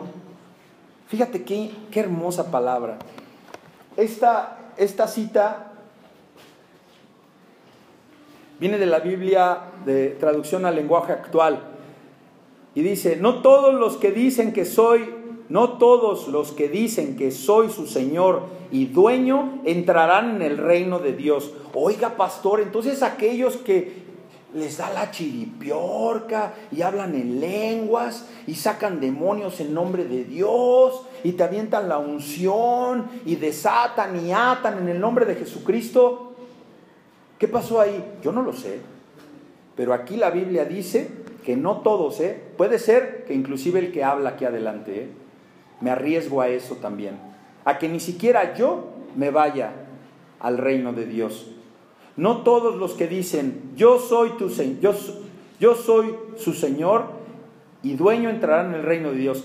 Eso no es suficiente. O sea que no es suficiente con que tú invoques el nombre de Dios. Te lo está diciendo la Biblia. Y no es suficiente, fíjate, antes que nada, deben obedecer los mandamientos de quién? De mi Padre. De mi Padre. Obedece. Es que no puedo. Pídele a Dios que te ayude a que puedas. ¿Y dónde está el Padre de Jesús? En el cielo. En el cielo. A Él le vas a pedir. ¿Le vas a seguir pidiendo la estampita que traes en tu cartera y que te regaló tu abuelita hace 15 años? ¿Le vas a seguir pidiendo mañana 28 allá en el Metro Hidalgo?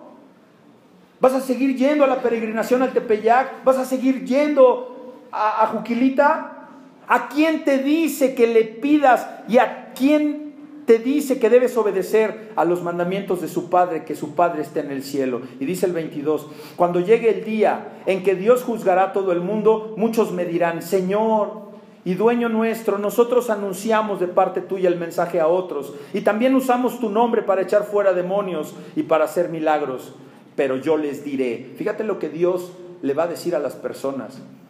O tal vez me diga a mí si yo no cumplo la palabra de Dios, si yo no obedezco los mandamientos de Dios. Apártense de mí, gente malvada.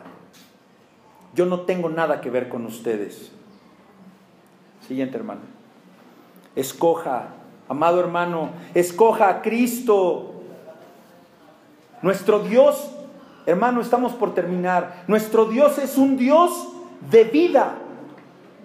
Hermano, hoy conociste el carácter de un Dios que da vida.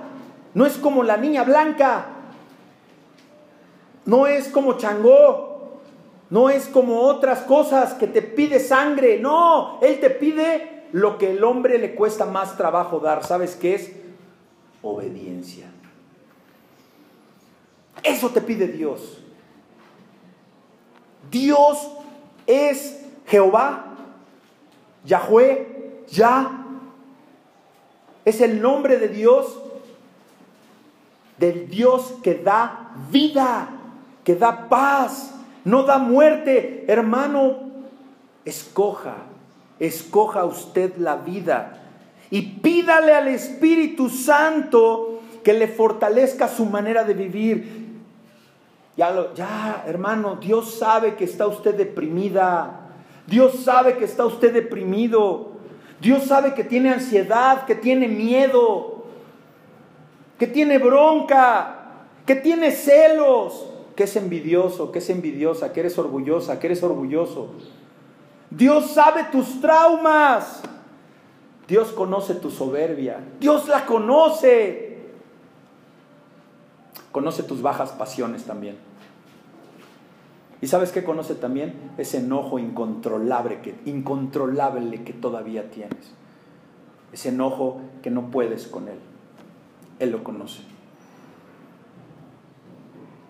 Y pídele al Espíritu Santo que te transforme y que te ayude a quitar eso que te acabo de decir, para que una vez habiéndolo pedido desde lo alto, mira, vengan fuerzas sobrenaturales a tu vida y puedas verdaderamente caminar en un camino de qué? ¿De muerte, de tribulación, de más ansiedad, de más miedo? No, en un camino de paz y paz que viene desde lo alto. ¿Y quién está en lo alto? ¿Y con quién habita Dios? Con Jesús. Y Jesús te va a dotar, hermano. Es una promesa. Reciba hoy usted, hermano. Reciba hoy usted una palabra desde lo alto del cielo y atesórela en su corazón, hermano. Y la paz de Dios, y la paz de Dios que, que sobrepasa todo entendimiento, guardará nuestros corazones y vuestros pensamientos en Cristo Jesús. Oremos, hermanos. Gracias, Señor, por tu palabra.